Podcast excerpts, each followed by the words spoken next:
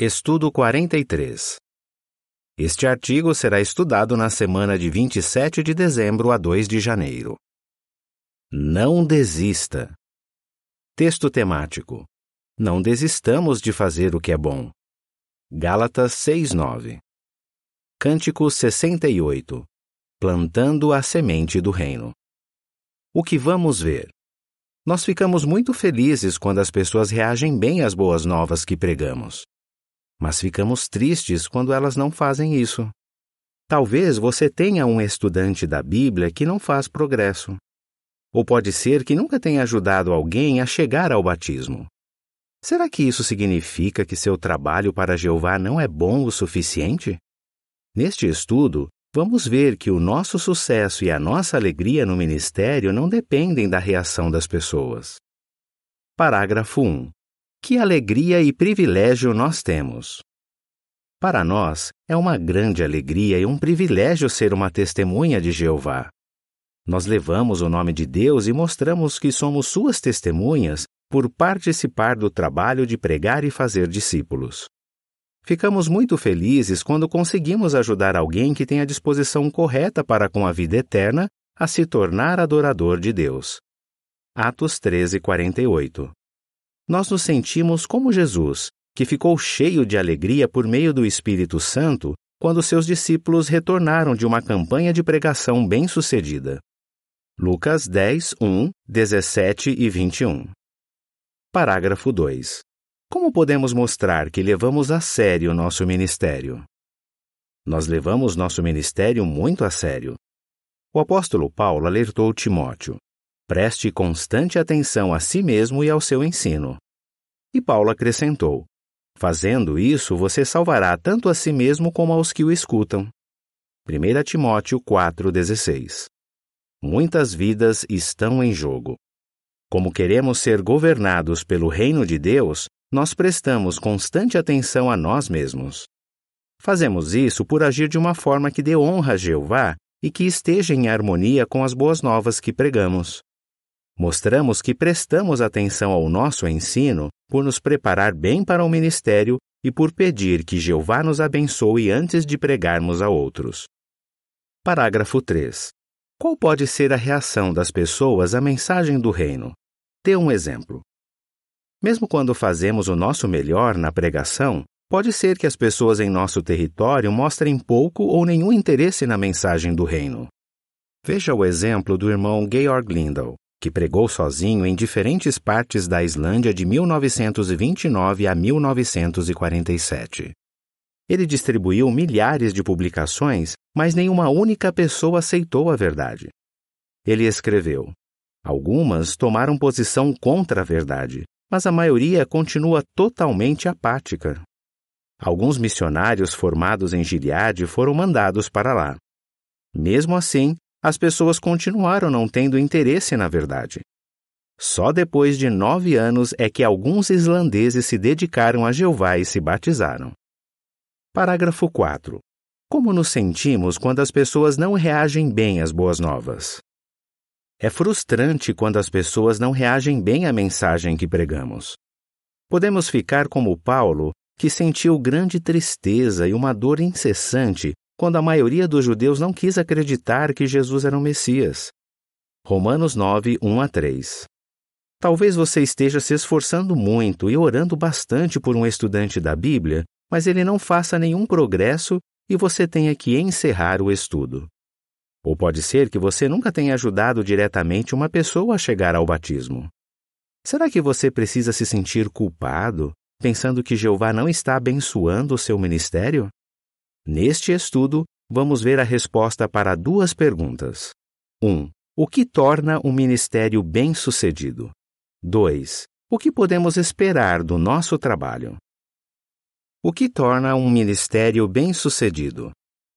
Parágrafo 5 porque o nosso trabalho de pregação nem sempre tem o resultado que gostaríamos. A Bíblia diz o seguinte sobre aquele que faz a vontade de Deus: Tudo o que ele fizer será bem-sucedido. Salmo 1:3. Mas isso não significa que tudo o que fizermos para Jeová vai ter o resultado que desejamos. A vida humana é cheia de preocupação por causa da imperfeição. tanto a nossa como a de outros. Além disso, nossos inimigos podem conseguir por um tempo nos impedir de pregar publicamente. Então, o que torna o ministério de alguém bem-sucedido? Vamos ver alguns princípios da Bíblia que nos ajudam a responder a essa pergunta. Parágrafo 6. O que faz Jeová considerar nosso ministério bem-sucedido? Jeová presta atenção ao nosso esforço e ao fato de não desistirmos. Jeová considera o nosso trabalho de pregação bem-sucedido quando trabalhamos com dedicação e amor, independentemente da reação de outros. Paulo escreveu: Deus não é injusto para se esquecer da sua obra e do amor que vocês mostraram ao nome dele, por servirem os santos e continuarem a servi-los. Hebreus 6:10. Jeová se lembra do nosso esforço e do nosso amor, mesmo quando o resultado do nosso trabalho não é tão bom. Então, as palavras de Paulo aos Coríntios também se aplicam a nós. Ele escreveu: Seu trabalho árduo no Senhor não é em vão. E essas palavras continuam a ser verdade em nosso caso, mesmo quando todo o nosso esforço não traz os resultados que esperamos. 1 Coríntios 15, 58 A legenda da imagem relacionada com o parágrafo 6 diz: Jeová valoriza nossos esforços, não importa se pregamos pessoalmente, por cartas ou por telefone. Parágrafo 7. O que aprendemos do que o apóstolo Paulo falou sobre o ministério dele? O apóstolo Paulo foi um excelente missionário. Ele ajudou a formar novas congregações em várias cidades. Mas alguns o criticaram, dizendo que ele não era um bom instrutor. Para se defender, Paulo não falou da quantidade de pessoas que tinha ajudado a se tornar cristãs. Em vez disso, ele escreveu: Eu trabalhei mais. 2 Coríntios 11, 23. Assim como Paulo, devemos lembrar que para Jeová, o mais importante é nos esforçarmos e não desistirmos. Parágrafo 8. Do que devemos lembrar sobre o nosso ministério? Nosso ministério agrada a Jeová. Jesus enviou 70 discípulos a uma campanha de pregação. No fim dessa campanha, eles voltaram com alegria. O que fez esses discípulos se sentir alegres? Eles disseram: Até mesmo os demônios nos obedecem pelo uso do seu nome. Mas Jesus corrigiu o modo de pensar deles. Não se alegrem porque os espíritos estão sendo sujeitos a vocês, mas alegrem-se porque os nomes de vocês foram escritos nos céus. Lucas 10, 17 a 20. Jesus sabia que os discípulos nem sempre teriam experiências incríveis no ministério. Na verdade, nós nem sabemos quantos daqueles que os ouviram se tornaram cristãos. O principal motivo para os discípulos ficarem felizes não devia ser os resultados que tinham conseguido no ministério. A sua maior alegria devia ser o fato de saber que todo o seu esforço agradava a Jeová. Parágrafo 9. De acordo com Gálatas 6, 7 a 9, qual vai ser o resultado se não desistirmos do nosso ministério? Se não desistirmos do nosso ministério, vamos ganhar vida eterna. Quem trabalha de todo o coração para pregar e ensinar as boas novas está, na verdade, semeando visando o Espírito. Isso significa permitir que o Espírito de Deus opere livremente em nossa vida. Se não desistirmos nem desanimarmos, Jeová promete que colheremos vida eterna, mesmo que não ajudemos ninguém a chegar ao batismo. Gálatas 6, 7 a 9 diz: Não se enganem, de Deus não se zomba. Pois o que a pessoa semear, isso também colherá. Porque aquele que semeia visando a sua carne, colherá da carne destruição. Mas aquele que semeia visando o Espírito, colherá do Espírito vida eterna. Assim, não desistamos de fazer o que é bom, pois colheremos no tempo devido se não desanimarmos. O que podemos esperar do nosso trabalho? Parágrafo 10. A reação das pessoas ao nosso ministério vai depender do quê? A reação das pessoas depende principalmente do que elas têm no coração. Jesus explicou isso em sua ilustração sobre o semeador que lança sementes em diferentes tipos de solo. Jesus disse que esses vários tipos de solos representam pessoas com diferentes condições de coração que reagiriam de formas diferentes à palavra de Deus. Lucas 8, 11 a 15. Assim como aquele semeador, não temos como fazer a semente da verdade crescer no coração da pessoa. Isso vai depender principalmente da condição do coração dela. Nossa responsabilidade é continuar lançando a semente da mensagem do Reino. É como o apóstolo Paulo falou: cada um receberá a sua própria recompensa, segundo o seu próprio trabalho, não segundo os resultados do seu trabalho. 1 Coríntios 3, 8. Parágrafo 11. Por que Noé foi um pregador da justiça bem-sucedido? Ao longo da história, muitos servos de Jeová pregaram para pessoas que não quiseram ouvir. Por exemplo, Noé foi pregador da justiça, provavelmente por uns 40 ou 50 anos. 2 Pedro 2,5 Sem dúvida, Noé queria que as pessoas o escutassem, mas Jeová não disse que isso ia acontecer. Em vez disso, quando deu as instruções para Noé construir a arca, Deus disse: você deve entrar na arca com seus filhos, sua esposa e as esposas dos seus filhos. Gênesis 6:18. E quando Deus explicou qual seria o tamanho da arca, Noé deve ter percebido que não seria ouvido por muitas pessoas, já que elas não iam caber ali. Como sabemos, nenhuma única pessoa daquele mundo violento quis dar ouvidos a Noé. Será que Jeová achou que Noé tinha fracassado como pregador da justiça? De jeito nenhum. Noé foi fiel e fez tudo o que Jeová tinha mandado. Aos olhos de Deus, ele foi um pregador bem-sucedido. A seguir, uma descrição da imagem da capa que está relacionada com o parágrafo 11. Noé pregou fielmente por muitos anos, mas ninguém entrou na arca junto com ele, só sua família imediata. Mesmo assim, Noé obedeceu a Deus e foi bem-sucedido em sua designação. Parágrafo 12. Como o profeta Jeremias conseguiu sentir alegria em seu ministério, apesar da reação negativa das pessoas? O profeta Jeremias passou por algo parecido.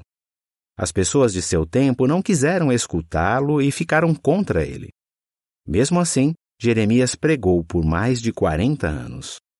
Por ter se tornado motivo de insultos e de zombarias, ele se sentiu muito desanimado e até pensou em desistir de sua designação. Jeremias 20, 8 e 9. Mas Jeremias não desistiu. O que o ajudou a superar pensamentos negativos e a encontrar alegria em seu ministério?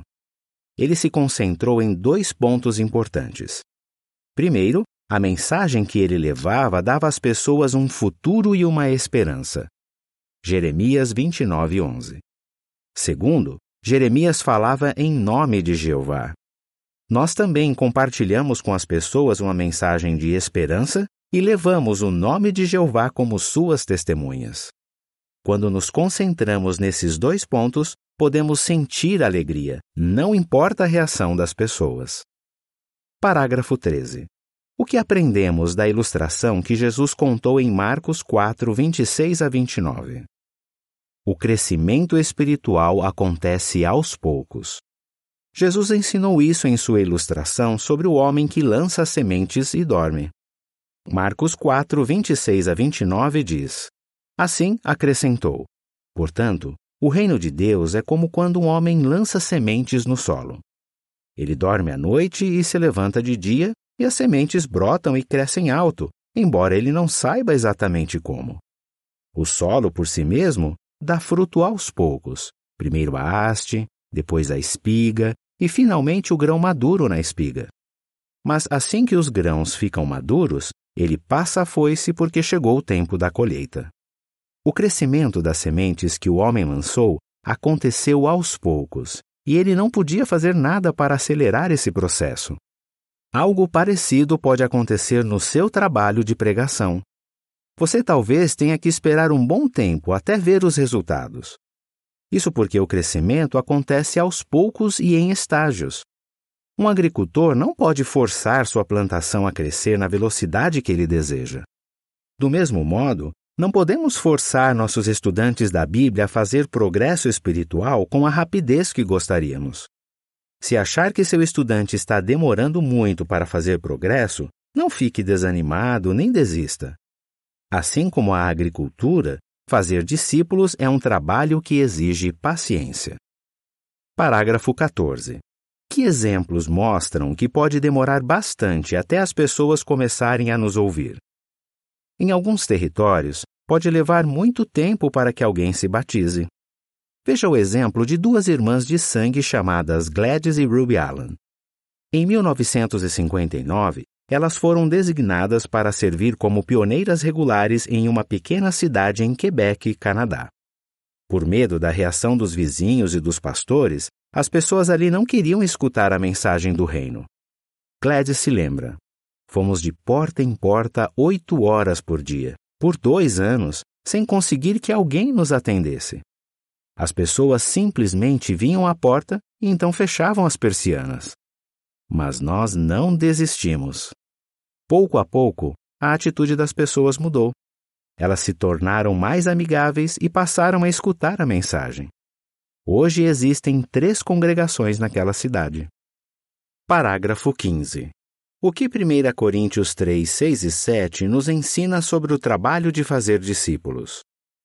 Fazer discípulos é um trabalho coletivo. Todos na congregação podem contribuir para que alguém chegue ao batismo. 1 Coríntios 3, 6 e 7 diz: Eu plantei, Apolo regou, mas Deus fazia crescer, de modo que nem o que planta nem o que rega são alguma coisa, mas sim Deus que faz crescer. Por exemplo, um irmão entrega um folheto ou uma revista para uma pessoa interessada. Daí ele percebe que não vai conseguir encaixar essa revisita em sua programação. Por isso, pede que outro publicador revisite essa pessoa. Esse outro publicador começa a dirigir o estudo dela. Ao longo do tempo, ele convida vários irmãos e irmãs para acompanhá-lo no estudo, e cada um desses irmãos incentiva o estudante de um jeito diferente. Cada irmão e irmã ajuda a regar a semente da verdade. Por isso, quando uma pessoa se batiza, todos os envolvidos na colheita espiritual podem se alegrar juntos. Parágrafo 16. Mesmo que você não consiga fazer muito no ministério, por que você pode sentir alegria? Talvez você não tenha uma saúde muito boa ou não tenha tanta energia para participar do trabalho de pregação. Mesmo assim, você pode sentir alegria com o que é capaz de fazer. Veja o exemplo do rei Davi. Ele e seus homens precisaram lutar contra saqueadores amalequitas para recuperar suas famílias e seus bens. Mas duzentos de seus homens estavam cansados demais para lutar e ficaram tomando conta da bagagem. Davi e seus homens venceram a batalha e conseguiram pegar muitos bens valiosos de seus inimigos. Então Davi ordenou que aqueles bens fossem divididos igualmente entre os homens que tinham ido para a batalha e os que tinham ficado com a bagagem. O mesmo acontece em nosso trabalho de fazer discípulos. A alegria resultante desse trabalho deve ser dividida ou sentida igualmente por todos os que fazem o seu melhor. Parágrafo 17. Pelo que podemos agradecer a Jeová? Somos gratos a Jeová pela forma amorosa como ele encara o nosso serviço. Ele sabe que não podemos obrigar as pessoas a nos escutar e a se tornar seus adoradores. Mesmo assim, ele presta atenção ao nosso esforço e ao amor que temos por ele e nos recompensa por isso. Ele também nos ensina a sentir alegria com o que conseguimos fazer no ministério. Podemos ter certeza de que Deus vai ficar feliz com o nosso trabalho se não desistirmos. Qual é a sua resposta? Como devemos nos sentir quando as pessoas não reagem bem ao nosso trabalho de pregação? O que torna nosso ministério bem-sucedido? Por que não devemos pensar demais no número de pessoas que ajudamos a chegar ao batismo? Cântico 67 Pregue a palavra. Fim do artigo.